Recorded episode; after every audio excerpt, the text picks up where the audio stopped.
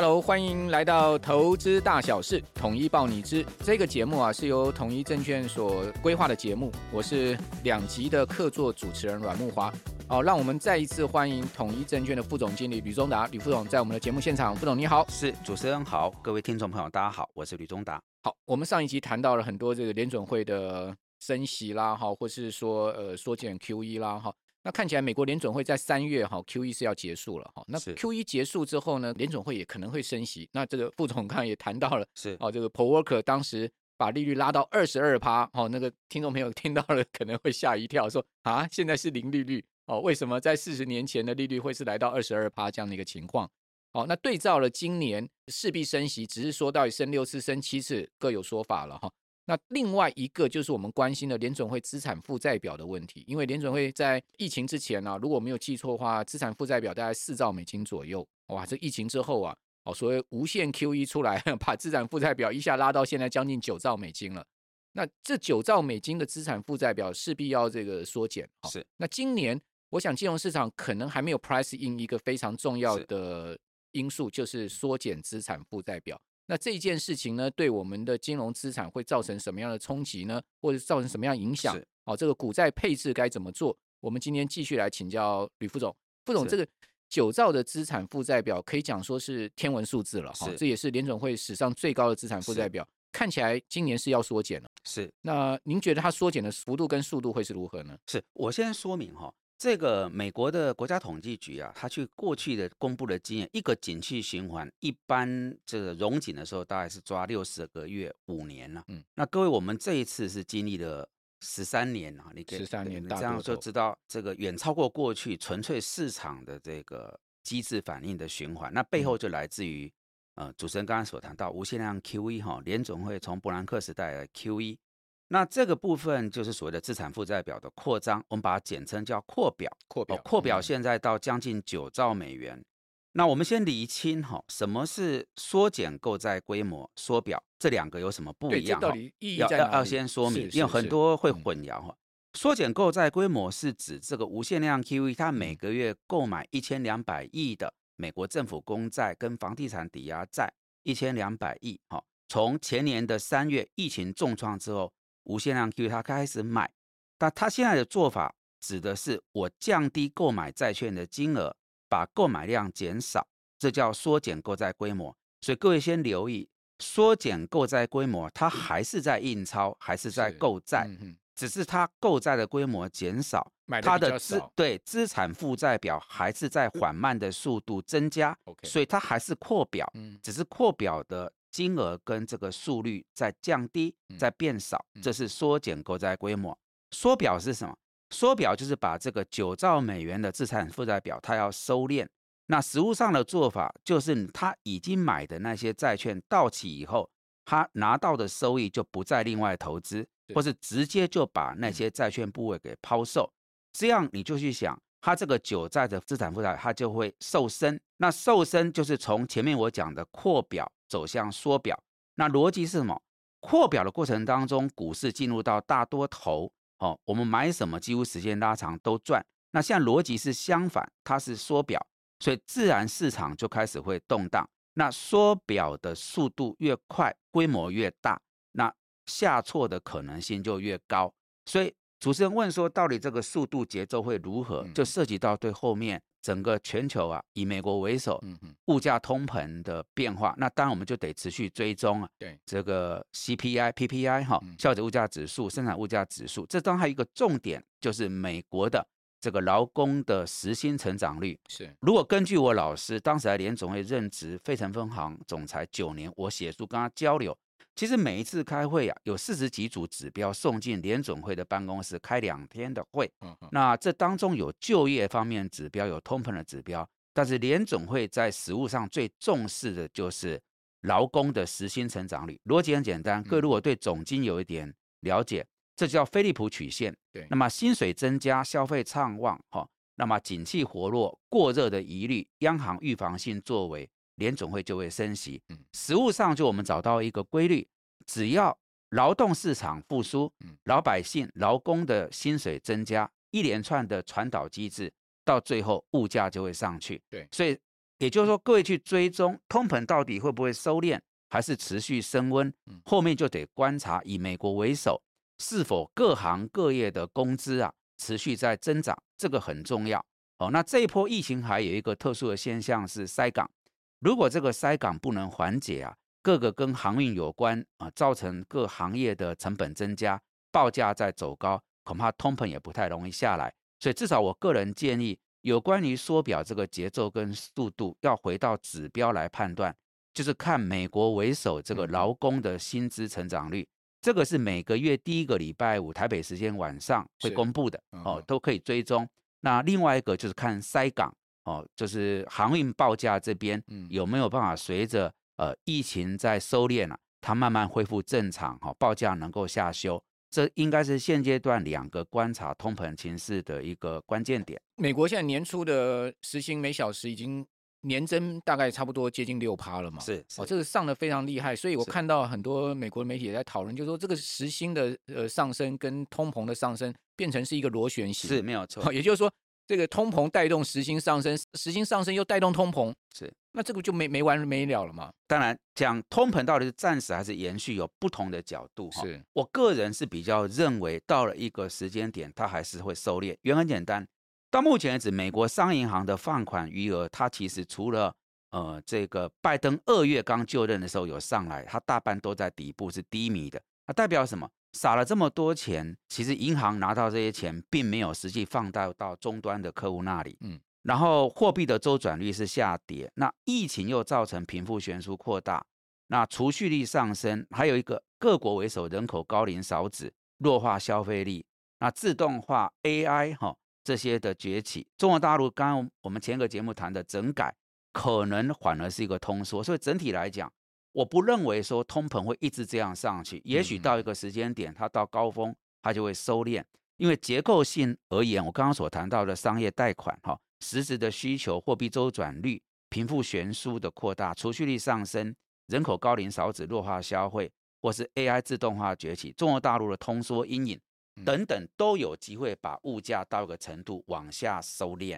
但是这个我觉得都要到呃这个第三季之后。那又回到我们第一场节目的那个基调，为什么说我们到年底看一万九千六或是两万？如果通膨收敛的时候，代表什么？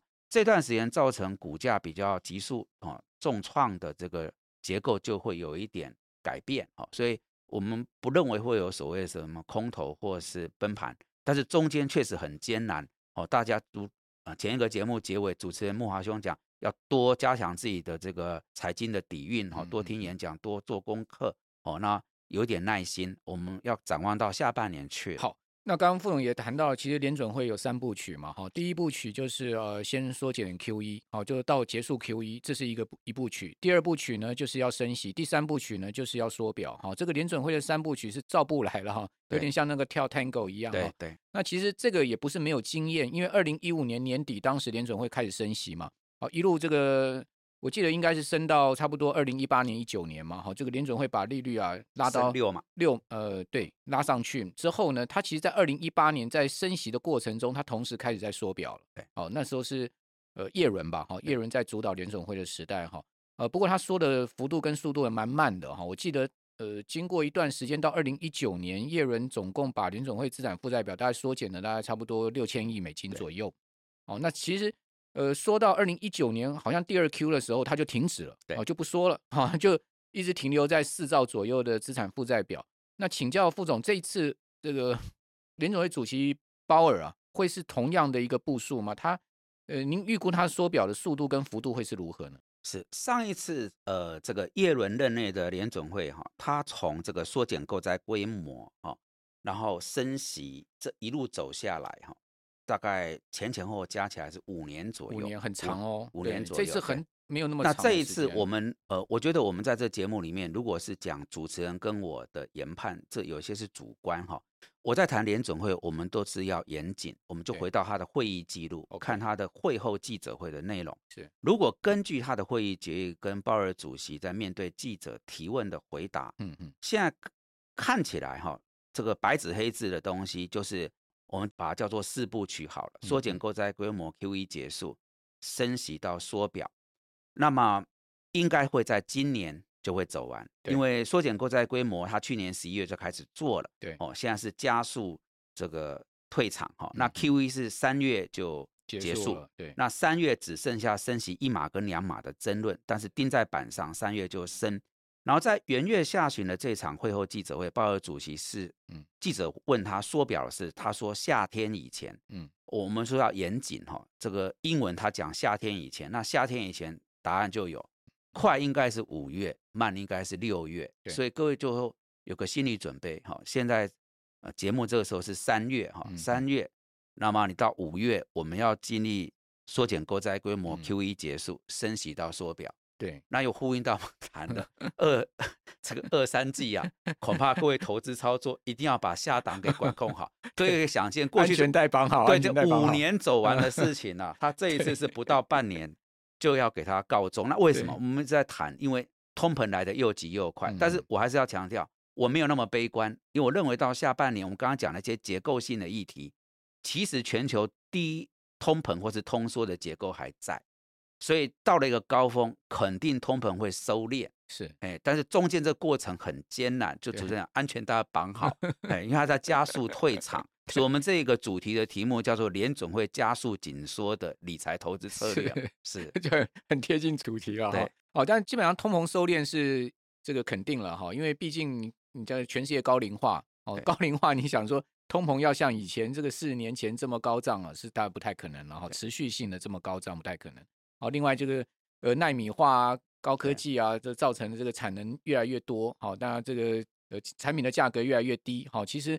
呃，没有通缩就已经阿弥陀佛了，更不要讲通膨了，对不对？所以刚副总也讲到很多的这个所谓大宏观环境，对啊，人类社会结构面上面啊，促使通膨收敛的一些基本因素了哈。好，不过回到就是说，在股债的配置上面，我们其实在呃所谓的这三部曲上面，我们还是得注意说我们该怎么配置，以及全世界资产的配置。这个等一下我来请教副总。是在这之前，我请教副总，就是说，因为今年其实，在年底美国有一个很重大的选举，哦，就是其中选举参议院跟众议院都要改选。好，那尤其是众议院是如果没有记错，四百多席的议席全部改选哦。参议院是一百多席，呃，一百席改选四三四席。好，那现在目前拜登的民调满意度怎样？四成。哦，恐怕这个跟通膨高涨也有关系。是。哦，所以联准会打击通膨。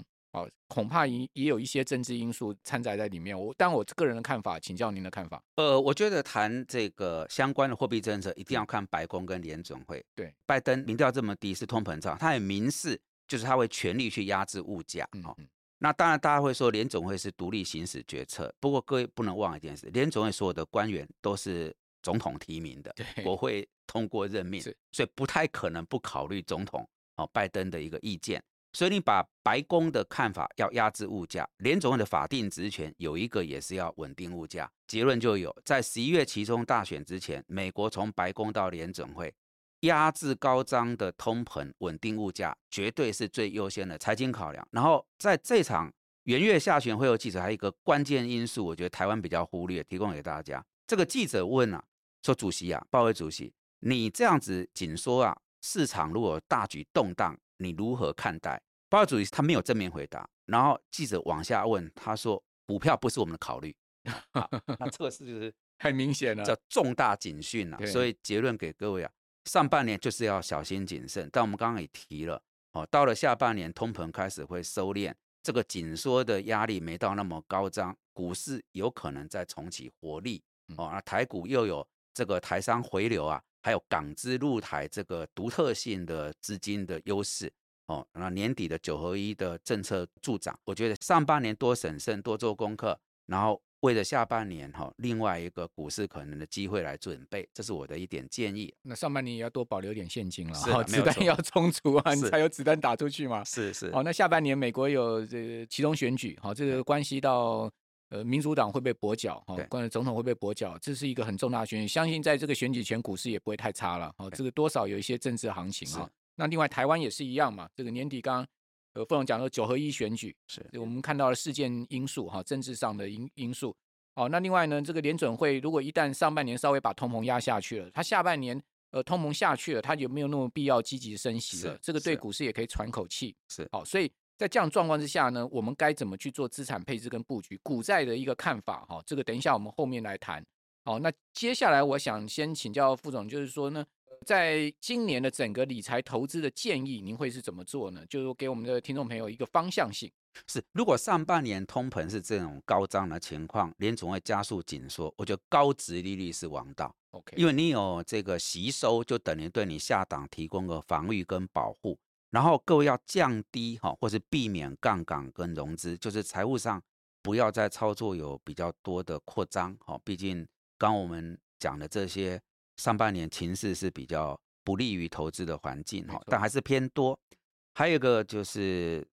前一个节目我们提到，以美股、台股为首，这个电子科技股，它是一个所谓的成长股，或是这当中有一些所谓的本梦比。哈，我觉得有些股票不是谈本梦比，要本胆比。哈，例如大力都可以买哈，本胆比。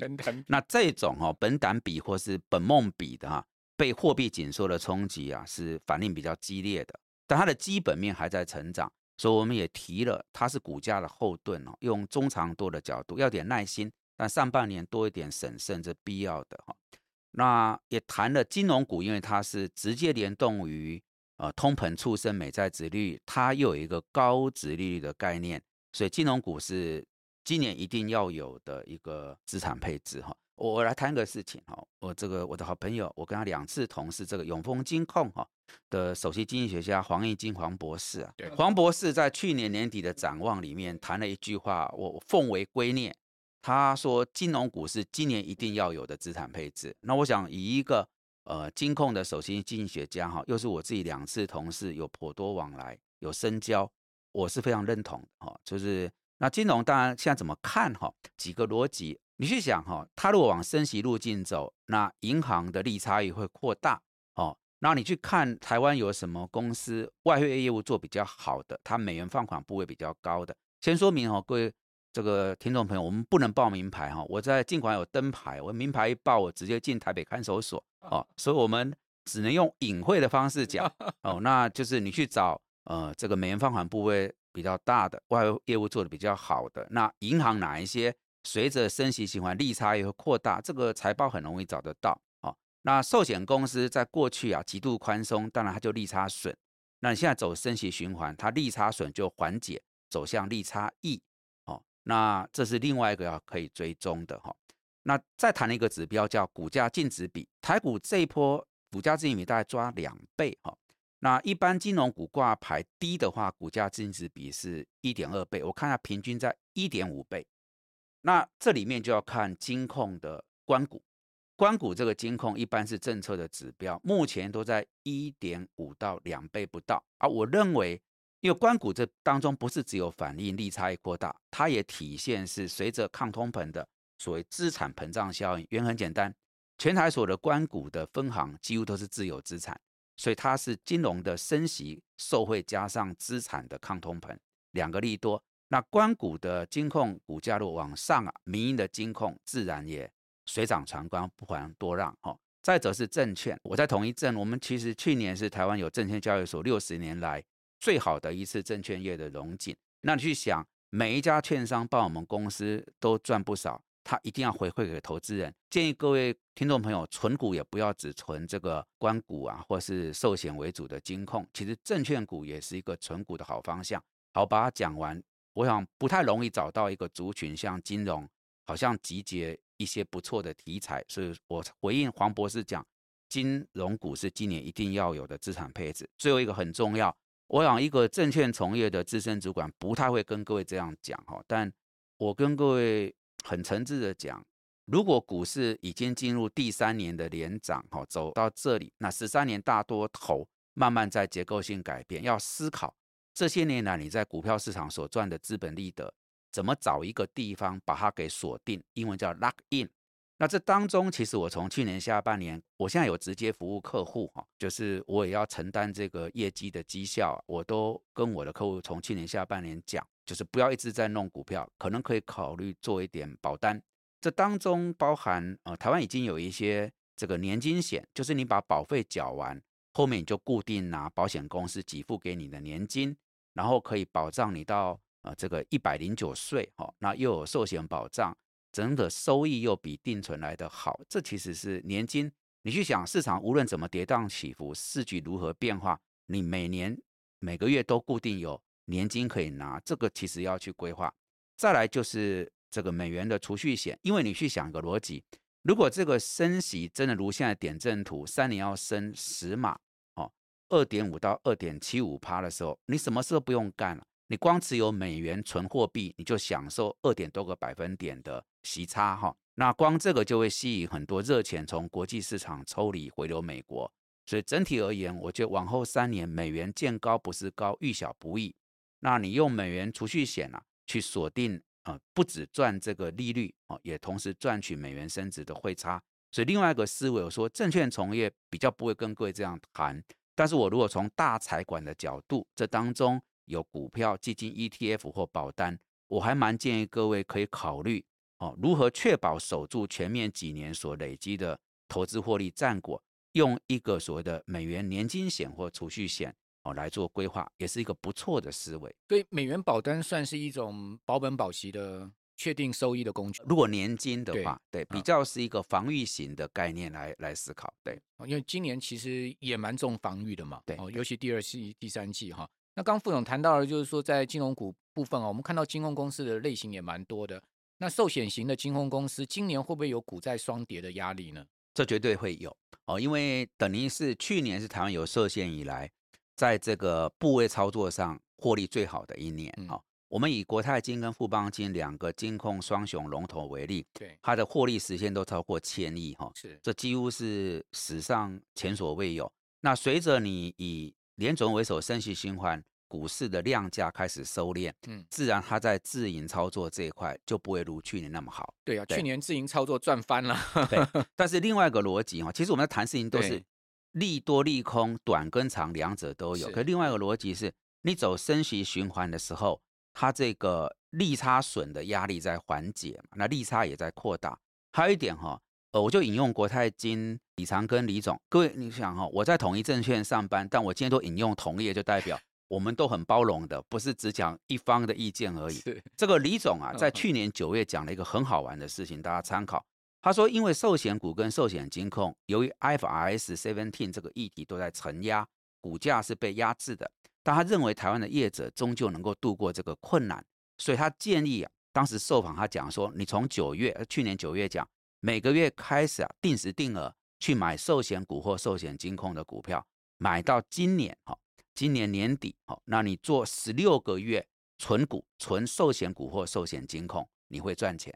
然后记者问他说：“那我要不要后面买？不要现在买。”对，他说：“你可以的话就尽快买，哦，越早买你的成本越低。”嗯，那我想，呃，以国泰金作为台湾最大的寿险业，那李长跟李总又是金控的龙头的领袖，他讲这个话，我想有一定的公信力。为什么？因为整体的环境如果在走升息循环。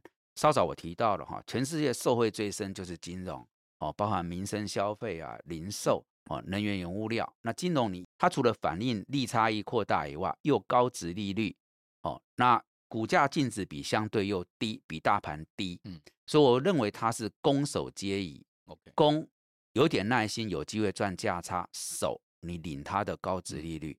对，所以以寿险为首的寿险金控或寿险股。应该是我现在跟我们客户讲比较，如果他一定要我跟他说要做这个抉择的话，嗯，我会以这个为优先。OK，富邦金我如果没有记错，去年 EPS 大概超接近十二块半，是哦，这个是很高的 EPS，只不过就是说它到底可以配多少股息出来而已，它的配息率大概会是多少，这是一个很大的问题了哈。因为过去我看富邦金配息率大概有四成左右哦，那今年如果说呃继续配四成的呃这种。配比的话，配息大概它五块到六块嘛，哦，不知道会不会配到这么多了。是我整体来讲，回应主持人刚刚谈的哈，会不会怎么配？因为涉及到金控的鼓励政策，我不知道。讲，但是我想跟各位谈个观念。稍早我们谈到美国这个物价创四十年新高，如果 CPI 是七点五帕，合理的逻辑是什么？你所谓投资理财要打败通膨跟物价，对，你应该要挑八趴的值利率，至少对对。那当然，我知道各位听八趴不得了，我要怎么选八趴的值利率，难度有点高。嗯，那你收敛哈，我一般跟我们客户建议就是，你至少要抓五趴。那以去年各行各业因为社会联总会极度宽松，在台湾的挂牌一千八百家公司要找到五趴左右的值利率哈，回顾过去的经验值，如果会复制，我认为不会太困难。哎，但是假设各要筛选，觉得要做点功课，比较耗神，你就从金融股里面去挑。金融股大概都五趴六趴左右。对，这个太多了，对，问题不大。比比皆是，七八趴我比较不敢讲，但是五趴我觉得金融股要。七趴比较少了，金融股里面七趴比较少，大概五趴六趴很正常。对，那我自己我刚刚提到我有直接服务客户哈，我一些资深的客户在市场都超过三十年，很爱存金融股，很爱存金融股，就是。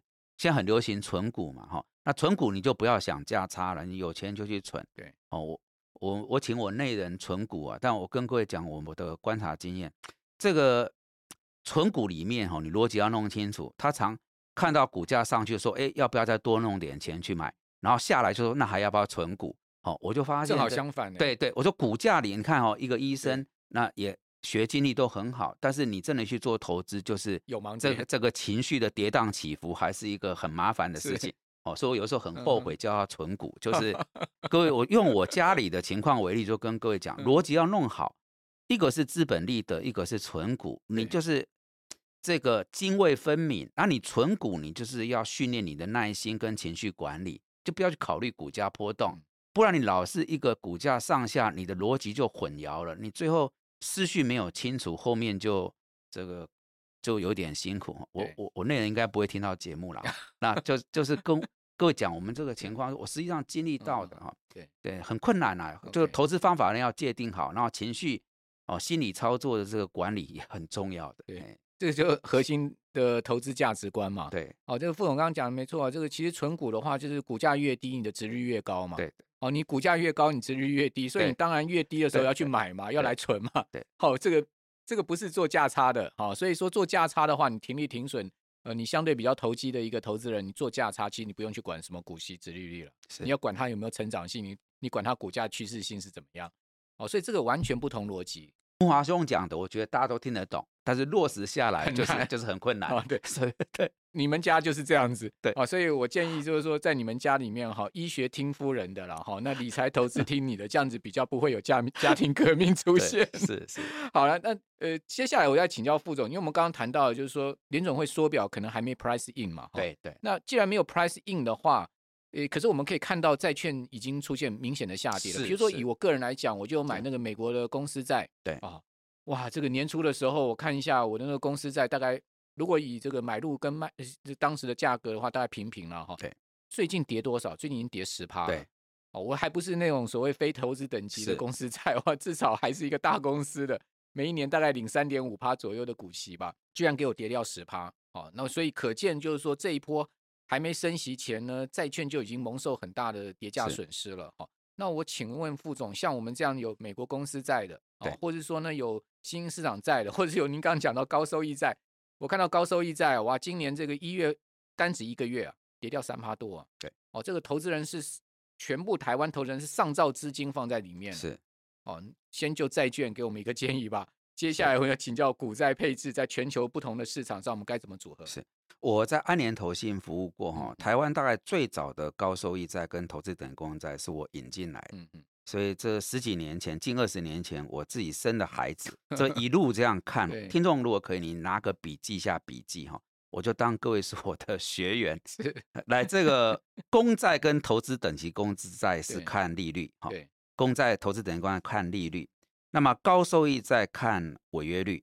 欣赏在看国家主权、信用平等。我们再走一次哈，不同不同对对对，不同的债种有影响它价格的最大因素。了解。公债跟投资等于公债看政府利率，那这个欣赏在看国家主权、信用平等，高收益在看违约率。好，这个懂了，我们就知道为什么有木华兄刚才讲那个价格的下跌。你现在还没有升息，但是预期心理。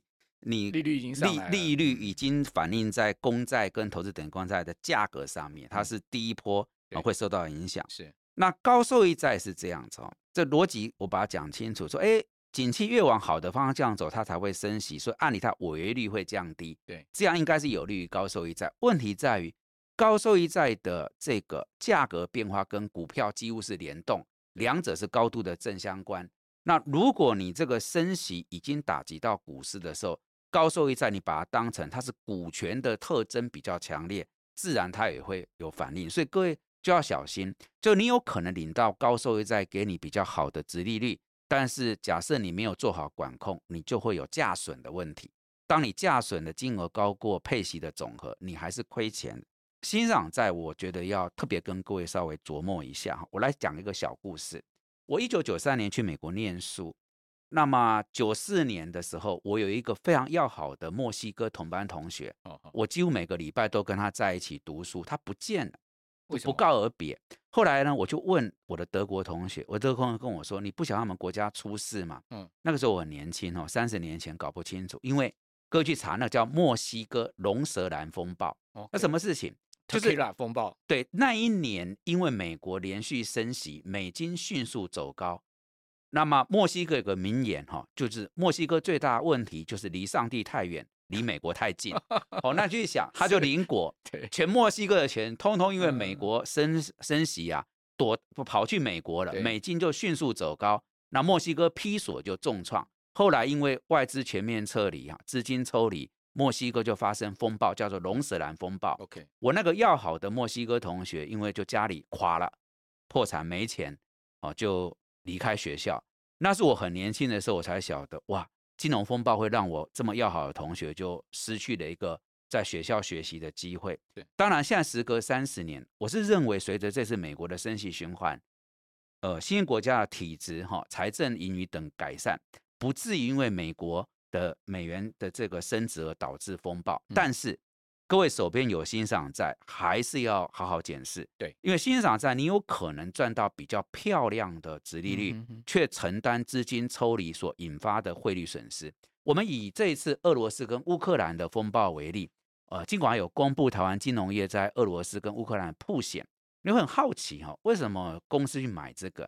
呃，我都没有记错，俄罗斯的政府公债值率最高到十五趴，是这几年大约都在八九趴。那去想，当零负利率。的时候，大家讲八九趴很迷人，所以资金当然就会去。可是呢，这过去的逻辑都 OK。这一次的情况是升息，如果往后面这样走的一个步伐路径的话，恐怕资金抽离欣赏在各位呃这个贵宾啊、听众朋友有可能赚到息差，却赔掉汇率哦。所以我会建议把它总结，现在就不要去压哪个债种，你可能就所谓的多重收益或是多元收益。就各种债券在这个组合里面都有，然后呢，可以考虑绿债。绿债是一个新跑出来，因为这个气候变迁哦，社会责任这个 ESG 有越来越多的公司发行绿色债券。那我觉得，因为这个是一个大题目、大方向所在哦，那整个行情啊趋势有利于它，中间可能还是得承担价格的变化。但是绿债哈，跟所谓的多重收益这种组合债的概念。是我觉得现阶段如果各位要做固定收益，我比较建议的。OK，那副总现在有债券的人应该卖吗？还是留着？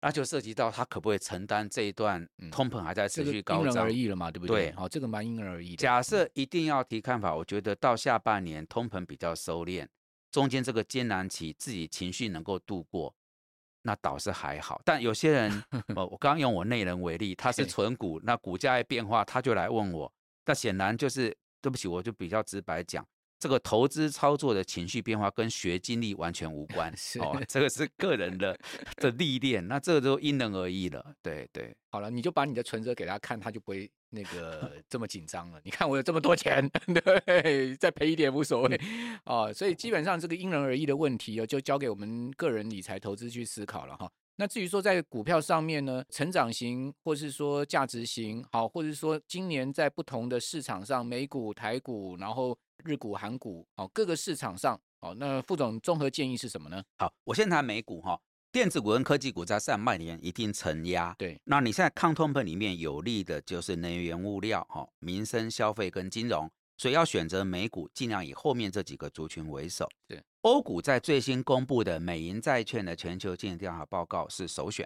哦，这是十几年来第一次全球基金经理人降低对美股的看好度，对欧股是比较看好。那我觉得很简单，它基期低，它还在持续的宽松，哦，有利于股市的表现。那新兴国家就包含亚洲、东欧跟拉丁美洲。这在过去的经验哈，一旦美国联总会升息循环展开，一般来讲经验上都比较负面。我刚刚提了，因为资金抽离了哈，是，那就会有汇率上面的一个波动。那如果一定要去布局这个新兴市场的股市，我想还是以亚洲为主，原因很简单，亚洲包含台湾啊为主，这几个相关的市场，它都是殖利率比较好的。那么在这个联总会退场升息里面，你有一个高值利率，就是一个下档的防御跟保护哦。所以呃，真要做新兴市场的股票，我想以亚洲为主。